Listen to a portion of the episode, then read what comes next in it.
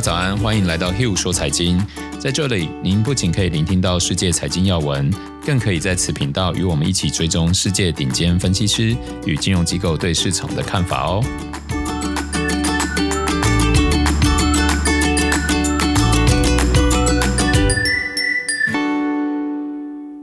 大家好，欢迎来到 Hill 说财经。然后今天是五月十一号，我是 Hill。大家好，我是 Sarah。我们简单说一下，我们入手财经我们会讲什么？我们会先带大家回顾一下过去一周的市场，然后会透过一些指数跟比例，为大家检视一下到底哪一些产业在变强，或哪一些产业在变弱，然后金流的变化来提醒大家，就是说不要逆势而为，或是假如你知道你在逆势的时候，你的这个进出的时间就是速度要快一点。然后一周市场回顾结束以后，我们会帮大家整理一下过去一周我们看到。在市场上，一些重量级的分析师们对于市场的一些看法，然后再来，我们就会因为最近是财报周嘛，所以我们就会带大家看上一周公布的比较重量级的财报。OK，那最后我们就会带大家看一下，就是一些新闻的摘要。好，那我们就先开始上周的市场回顾。那上周其实整体市场表现都还不错，那尤其日本是涨了二点六个 percent 哦。那但是现在讲上周好像有点晚了吧？因为从这个礼拜五、礼拜一还有今天啊、呃，市场就开始有点猪样变色。嗯，那其实这我们之前有一直提醒大家，可能会有出现系统性风险。嗯，现在这个风险看似似乎要开始发生，那这时候我们就也要提醒大家，也不用太恐慌。为什么？因为我们看几个，就是比如说像现在今天台币也没有骤贬。代表资金并没有迅速的离开。那天我刚好有跟一个朋友聊到啊，因为他就问我说：“哎，我有听出来你是不是在讲系统性风险？”我就说：“对，我觉得其实是有，而且已经在发生。只是就像我们一直在强调嘛，现在是金融高杠杆的时代，嗯，所以所有的这个速度会比以往快很多。对，比如以往一个涨幅你可能要拉三到五年，然后一个跌幅可能是六到九个月，嗯，但现在可能变成三周跌完，然后。几个月涨完，然后又跌完，又涨完，就是那个市场的涨跌幅速度会很快。那在这过程中，我们要知道说，现在我们在处于什么样的位置嘛？现在就处于一个资金浪潮非常汹涌的地方，所以大家的速度会很快，不是只有个人快，机构法人也快，因为机构法人也知道说现在的状态是这样，在去杠杆的时候也会特别的快嘛。嗯。然后未来，比如说这波真的修正下去，我相信反弹速度也会很快。为什么？因为政府没有把钱收回去啊，对，利率还是很低啊。你看，尤其上周五的美国的数据这么不好，哦，其实政府官员就一直在重申嘛，就是我们的确在往正确的路上走，只是离家还很远，对，对。所以我觉得我们的立场比较像是在多方的时候提醒大家风险，在风险正在发生的时候提醒大家，其实光明仍然存在。嗯，好，只是。你要怎么样让自己度过这些惊涛骇浪？就是风险控管是我们的核心价值嘛？我们要怎么保护好自己？那这一波的系统性风险会发生，我们唯一不能准确预测就两样东西嘛？一个到底是会涨跌多少，一个是会涨跌多久。啊，因为你在说什么废话？但是我们可以先知道说，哦，现在可能在一个波形里面，我们是在波峰还是波谷？然后可能现在是云霄飞车，可能要往下，但是我们不知道说，因为你看以前云霄飞车很好预测嘛，对不对？嗯、最早期很小的时候，Sarah 你玩云霄飞车，它是不是就哒哒哒哒哒哒哒，然后很久，然后上去的等越久，下来就就越快嘛，对，然后也越久，对，对不对？那后来开始各种变形云霄飞车，它尽量不让你预测到，这样才有刺激感，对你才会有刺激感嘛。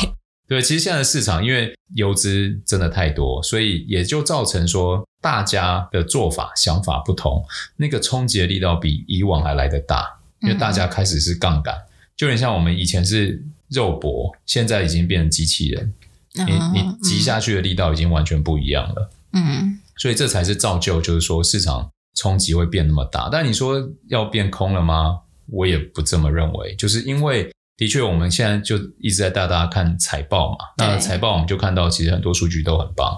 好，那你说成长这么好的公司，哦，未来就突然不成长了吗？也不是嘛。你而且再加上，其实现在遇到一个很大的问题，因为最近的新闻就在讲说，哎，后疫情时代好像最有利的可能变俄罗斯，为什么？因为现在国际情势有点紧张嘛，对，油价其实又来到一个新高度。嗯，那讲到油价，还记不记得去年疫情来的时候，还有最低跌到负十八，负负什么三十块，真的很夸张，对不对？所以十年河东，十年河西，只是现在不用十年，嗯，可能十个月，甚至可能十天。所以行情来的时候，你也不要太骄傲；行情消退的时候，你也不用太沮丧，就做好保护好自己。就我们一直在强调怎么样保护好自己，嗯、那你就常常问自己：我现在部位有没有保护好自己？别人在去杠杆的时候，我逃得掉逃不掉？我会不会受到影响？那里面的钱是不是我可能下个月或半年以后就要用到的？那你就用时间来衡量嘛，因为世事多难料。嗯，对。那好，上周市场是这样，但是现在已经在变化，所以我想也不用看太多。那我们看一下上周新兴市场跟全球市场的那个数值比例是没有变的，也就是说市场的这个情绪在上个礼拜的时候是没有变化。那 VIX 的话，上周还是低于二十，但是昨天应该跳到十九，十九多，昨天 VIX 应该就跳了快十几个 percent。然后油金比也没有显著变化。那科技业跟传统的话，科技业仍然是相对偏弱，它是相对走弱一点二四个 percent 哦。然后我们看一下产业趋势。那我们从这个产业跟大盘来比较的话，比较走强的一样是原物料、金融、能源跟医疗保健。然后走弱的话是资讯科技、公用事业、不动产跟非核心消费。那假如产业走强，金流又增加，因为我们会帮大家追踪这个 ETF 的金流嘛。好，假如产业走强，比例走强，然后金流同时增加的有通讯媒体。那通讯媒体比较指标的 ETF 有 XLC，然后金融比较指标的 ETF 有 XLF。那我们讲指标意思就是说，这个是前三大的持股量啦，就是管理管理规模最大的。嗯、好，那我没有推荐的意思，只是有这个朋友就说：“哎，Hugh，你这样讲那些产业，但我们其实。”好像有点远，特别讲一些标的嘛，嗯、所以我们就想说，那我整理一下 ETF 出来，然后产业走强，金流也增加，有还有医疗保健是 XLV，然后原物料的是 XLBAB 的 B 哦，比较偏弱的就是产业跟大盘比是走弱的，然后金流也减少的，就是一些机构法人或消费者觉得担心的、有不动产，不动产的是 VNQ，资讯科技有 VGT。然后公用事业是 XLU，好，就是供大家做参考。然后当然我们还是看一下上周全球确诊人数。全球的话，上周单日确诊人数是六十七点二万，有比在前一周少一天少五千，还是还是很多。大家还是要注意，尤其现在状况不是很妙，大家出门记得戴口罩、勤洗手。然后印度的话还是在屡创新高，上周的单日确诊人数已经来到四十点四万人了。好，那接着我们就要来带大家看分析师时间。首先是高盛和对冲基金界认为，俄罗斯将会是疫情复苏后的赢家。随着各国经济从疫情中复苏，联动了各界对俄罗斯的石油还有大宗商品的需求，就有投资银行和对冲基金表示说，随着投资者寻找价格诱人的资产。油价反弹和卢布走强将有助于推动俄罗斯资产反弹。根据德意志银行的市场数据显示，在二十二种做多的货币当中，卢布排名是第六名。那在长期变量啊，比如说估值、成长动力，还有资金流量上的得分，远高于短期指标。那高盛的分析师就在报告中写说，他们觉得卢布似乎有利好的现象。那强调卢布对美元在三个月内可能会升到七十一，但对投资者仍然需要面临一些考验，因为俄罗斯与西方国家外交的争端不断，拜登政府就在考虑要对俄罗斯的制裁扩大加大。那美国也表示，他们正在缩减签证还有领事的服务。然后之前俄罗斯也有下令，就是禁止美国的大使馆雇佣当地的俄罗斯员工。那因为美国对乌克兰的支持态度，让俄罗斯的军队最近在边境集结，那引发了就是大家对于入侵的担忧。那接下来就是老调重弹，到底要不要担心通膨？那我们就看一下，就是各大投行对于这件事情的看法哦。主要是因为上周二，美国财长耶伦在采访中有说，未来利率可能有必要调升一些，以确保美国的经济不会过热哦。当天就引发美股大震荡，隔日他立即就出来澄清说，这不是他的预测或建议，联准会拥有全然的独立性。而联准会则一直处之泰然，多位官员反复强调，价格压力上升在经济复苏过程中只是暂时的，不必担心。那这一点，高盛和平口是支持，但是摩根大通则警告投资组合可能将会面临通膨冲击的风险。过去多数时间都处在通缩的趋势当中，因此。连专业投资人都几乎没有经历过殖利率、大宗商品价格、价值股，还有通膨率的大幅上升。好，这里其实我们就看到，当通膨上升的时候，就是意味着，比如像油，然后原物料嘛。嗯、但是你看，J P Morgan 其实他聊到价值股也会因此上升，对，对不对？所以我们可以把成长股跟价值股在这个时候看成两个截然不同的类别。嗯，价值股就很像原物料了。它就是固定产出，嗯，然后成长股是未来，嗯，对不对？所以本梦比跟本益比，嗯、对，对，所以反而在通膨出现的时候，抗通膨债券会涨，然后价值股反而会表现不错。那的确，你看今年以来，传统型就价值股表现其实远比科技股还来得好。好嗯、其实这都已经是反映在通膨这件事情。所以听众朋友们，假如这一波这样经历，你要学到的是什么？就是。通膨，因为通膨就是上上下下，嗯，对不对？那也许十年后又再经历一遍，哎，你看到通膨要上来，你就知道这时候该买什么，就要该买价值股，对啊，该买那些你觉得牛皮无聊的股票，嗯，结果就会表现很好。好，那我们再看看另外，就是彭博分析师就指出，通膨指标已经来到四十年的高点了。彭博分析师们透过历史还有数据来表示，政府对 COVID-19 的反应是非常激进的哦。目前可以看到，去年 Fed 的净支出占 GDP 已经超过三成的比例，二零一九年时大约是两成，而过去唯一一次可以看到比拟的情况是第二次世界大战，占到 GDP 的四成，显示出政府支出的急剧增加，还有整体支出的庞大性。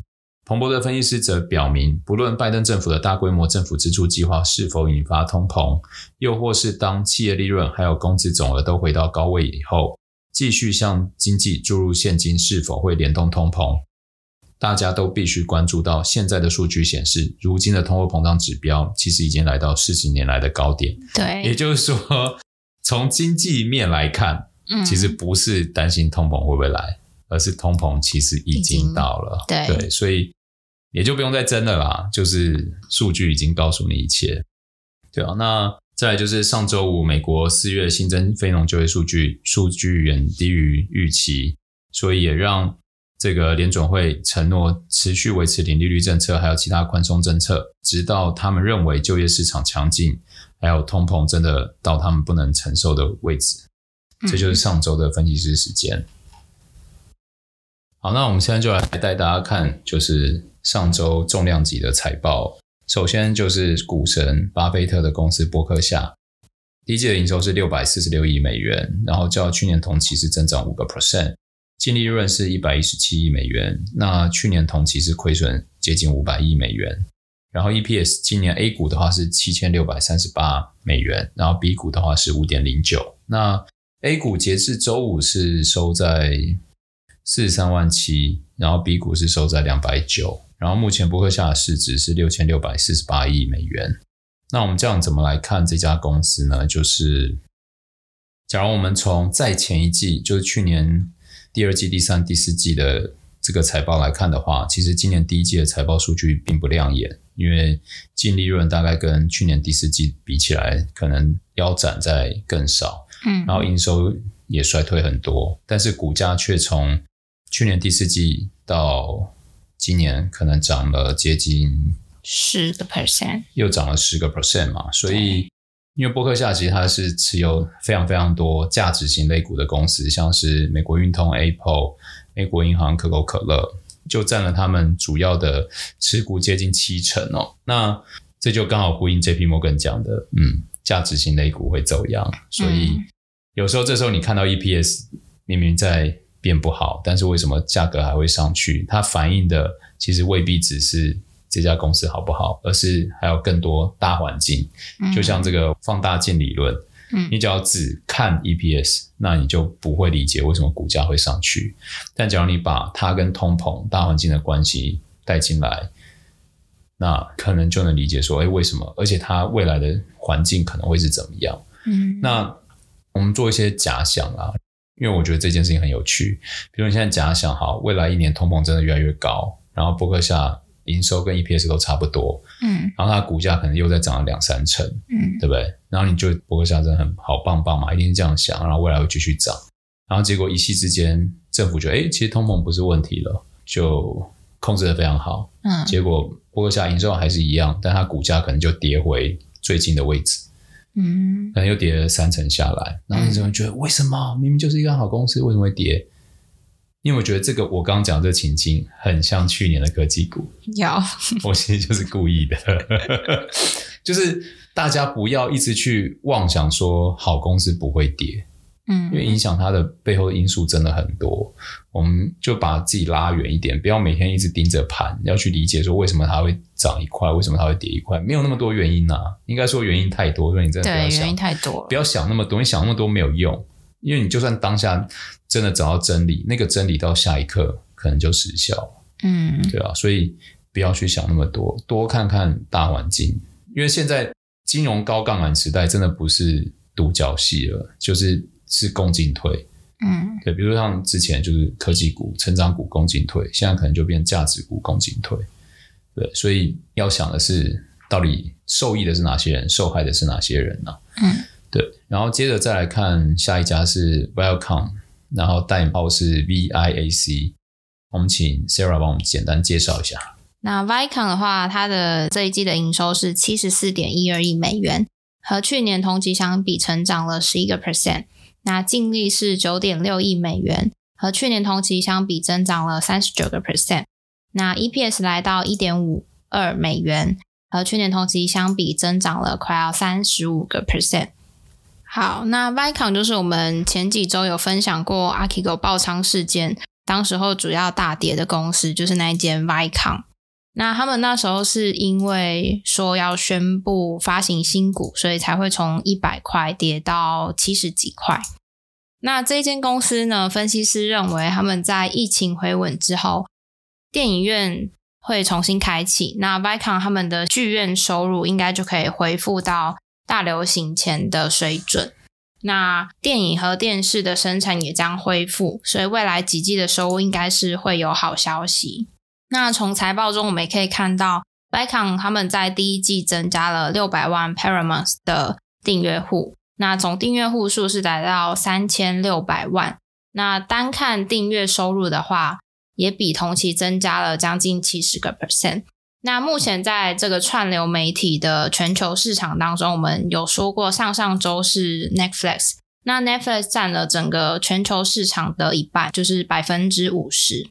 那再来是 Amazon Prime 影音占了十二 percent，那 Hulu 跟呃 Disney Plus 各占了六个 percent，那再来是 Apple TV 跟 HBO 大约各占了四点五个 percent，然后再来才是 Viacom 的 Paramount 占了三点五个 percent。那我们的观点是从历史资料来看，目前 Viacom 他们的营收其实已经超越了二零一八年的数字。也就是超越了疫情前的营收状况，但是目前 Vicom 他们是有受限于禁止大众场所聚集的这些禁令，所以电影的收入比较少。所以就如同前面分析师所说，如果疫情回稳的话，我们相信 Vicon 它的营收应该是会有一个比较好的前景。那串流媒体上面也算是稳定发展的。那 Viacom 也是之前 Archegos 爆仓事件的主角之一。那它从去年底二十几块到最高点有来到一百块，对。那现在是四十块左右。那我自己个人是，因为刚刚 Sarah 跟我讲他们拍了哪些电影，还有哪些重复一下哪些主他到底做了什么？有那个 Star Trek 啊，对。然后还有那个你看电影的时候那个有一个山，那叫什么派拉蒙？对，Paramount，对吧？就是有山，然后会有星星绕出来，然后我马上就说，嗯，那我想买。对啊，就是我我们也是在跟着大家一起成长啦。嗯、对啊，我觉得这样比较有意思。然后下一家我们就一起看辉瑞。那辉瑞的营收跟净利其实是从图来看是很有季节性的，所以它的股价也会跟季节变化还蛮一致。那它目前市值大概两千亿美元左右，那营收是一百四十五亿美元，净利润来到四十八亿美元，EPS 是零点九三。那目前股价是在四十块左右嘛？对。OK。那当然，讲到辉瑞就是讲到疫苗。那其实很多公司在做疫苗，然后股价其实最近的波动都很大。嗯。那辉瑞就在这一次的这个财报公布就。跟大家讲说，除了疫苗以外，其实他们也很专注在临床啊、监管啊各种不同领域取得重要的成就，像是可能肿瘤啊、肿瘤科、内科医院，还有罕见疾病部门，其实都有呈现双位数的增长。所以他们说，即使不含疫苗销售的增长，第一季的营收仍然成长差差不多八个 percent，也符合公司原本预定到二零二五年以前实现每年六个 percent 以上的复合增长率目标。然后，因为又更看好疫苗后续的产能扩张下，所以他们又上调了财报的预测。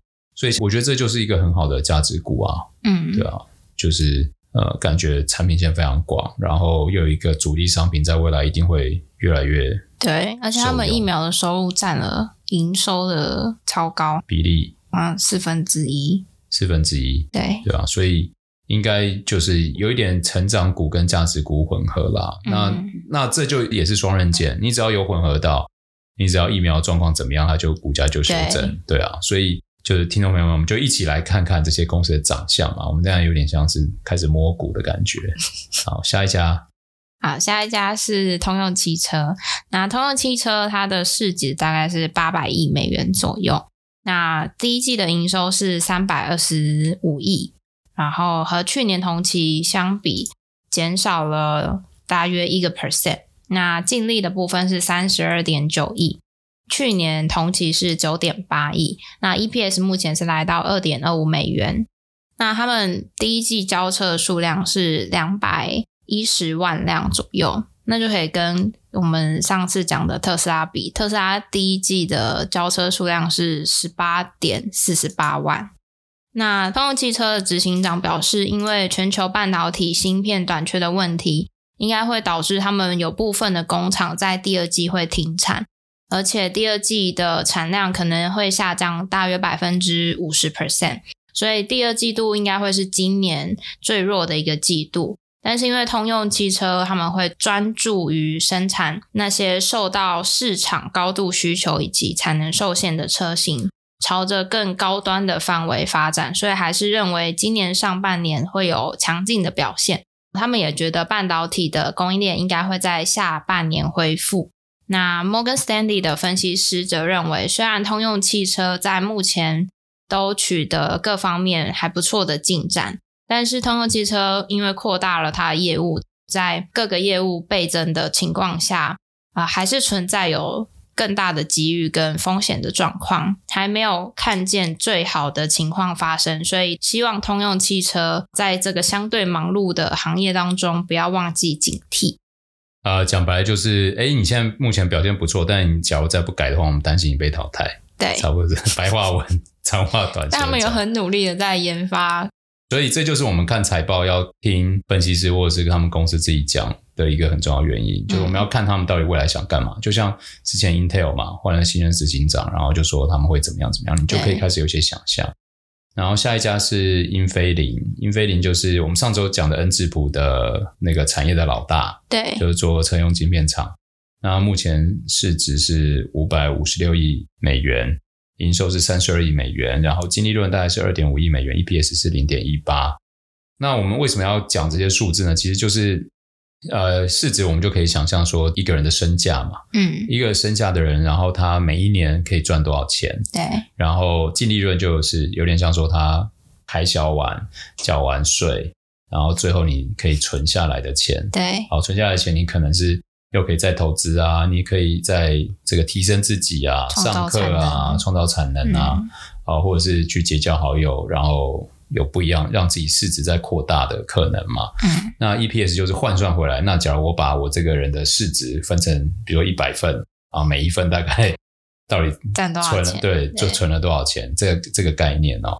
那这样子，我觉得我们就比较好拟人化这些公司，比较好去想象说，哎，这样的公司。在心中，或者是在我们的蓝图里面，它应该站在什么样的位置？嗯，那这个概念我想要提供给大家。那我们未来也会以这样的立场来去带大家看这些公司。嗯、好，那再回到英飞凌，就是当然就是因为现在供不应求嘛，啊，所以财报当然很不错。然后他们说他们会全面加速晶片制造，并且继续投资增加产能，啊就是把赚到的精力拿出来再扩产嘛。嗯，对。对，然后希望继续能为客户提供最佳的服务。好，那这就是废话啊。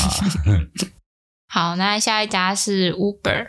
Uber 它的市值目前大概是八百七十亿美元左右，那营收的部分是二十九亿美元，和去年相比减少了十八个 percent。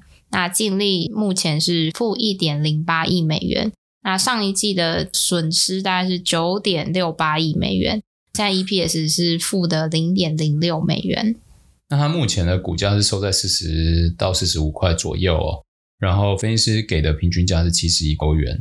那我们从它的净损益这个角度来看，我们可以很显著的看到，就是在过去几季里面，它的亏损是一直在缩小，嗯，然后营收并没有显著的变化，对。对，所以假如一家公司是营收持续增长，然后亏损持续缩小，那我觉得它就是会是一个很有爆发力的企业，嗯，但假如它营收其实没什么变化，只是亏损持续缩小，那我们就可以去看看细节，比如说他今天是摊体的方式改变，还是他们做了什么裁员，还是他卖掉了什么之前很烧钱的部门？嗯，那我们找出这些原因，我们才能再去预期说，哦，那他营收未来少了这些，他比如说很烧钱的部门，未来会不会对长远的营收造成冲击？那我们持续维持这个营收，会不会让营收继续成长下去？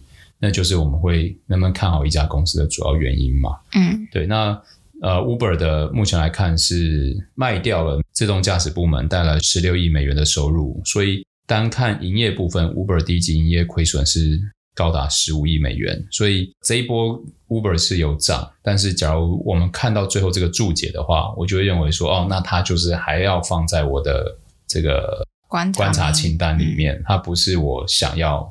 就是这一波啊，价格不错，马上杀进去的。对，嗯、那 Uber 可能我就会把它放在观察清单，持续看看他们到底未来营运的发展。这样，那以上就是上周的一些重量级财报。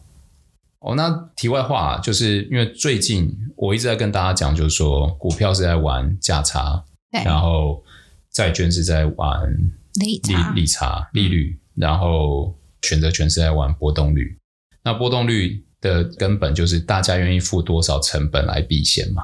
对。好，那因为现在市场看起来似乎有一些风险要发生，嗯，所以愿意付钱出来避险的人就变多，嗯，愿意用更高的代价，所以波动率就在开始上升。嗯，所以为什么我们要把一个衍生性的金融商品工具要在节目跟大家就是介绍？其实某一个原因是因为我认为你在今年股市不好做。假如你升息债市也不好做，但是我看到一个很好的角度，就是波动度，波动度开始变大，嗯、所以反而选择权的机会是变多。嗯、那我假如大家有要做，我们在第二季有三集都在聊选择权的风险，对，跟基础知识，对基础知识，还有一定不要做的事情，对。对，因为它真的就是一个可以开到很高杠杆的工具，对，但我没有要推，我不提倡开杠杆。嗯，就九成九的人都不适合开杠杆，但是这个工具可以用，对，所以就题外话，然后接着我们就带大家最后看一下新闻摘要。好，那从总经面来看的话，首先第一个是目前全球需求的复苏推动了大宗商品的涨势如虹，像是铜啊、铁、矿石、钢铁的价格上周都屡屡创了新高。那玉米、大豆等农产品的期货也要升至了八年以来的最高水位。那再来第二个是 G8 统一对华战线，条列了对中国的诸多不满。那北京谴责西方国家插手中国事务，嗯，老生常谈。然后传言说，拜登政府可能会保留川普时期对于中国的投资禁令。那美国的商务部长也表示说，对华贸易的问题上，应该会保有必要的强硬态度。对啊，就是中美现在状况，其实虽然新闻报的没那么多，但我觉得其实是比川普时代是更强硬的。嗯，那它会影响到中国是非常非常多的。所以大家假如还呃，对于中国股市有很高的期望的话，我觉得是要很小心的。对对。然后上周股市前面都讲完了嘛，然后汇率的话，国际大宗商品价格持续往上冲，也带动中国进口还有购汇需求同步放大。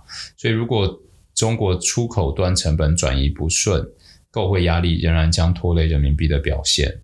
然后再就是那个加密货币，以太币还有其他加密货币上周持续飙升。然后，比特币在加密货币整体市值的主导地位正在下降，代表随着这个领域的发展，数字货币中还有空间让不止一个赢家出现。像以太币最近就涨非常非常多，嗯、对它的涨幅空间啊，就今年以来是远超过比特币的。对。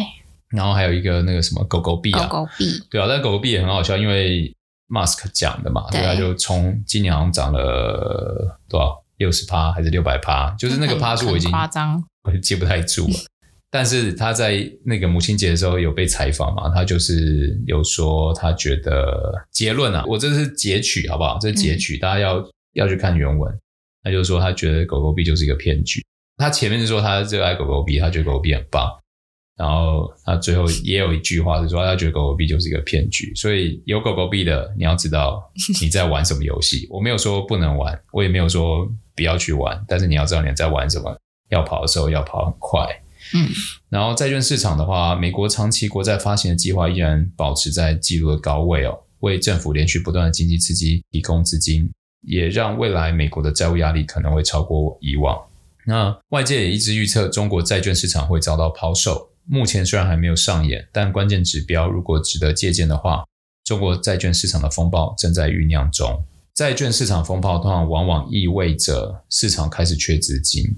嗯，然后或者是有些企业出现违约，然后又借不到钱，就会有债券市场风暴。所以，无论从中国股市还是中国债市，我觉得这都是一个需要高度谨慎、小心的市场。对，提醒大家。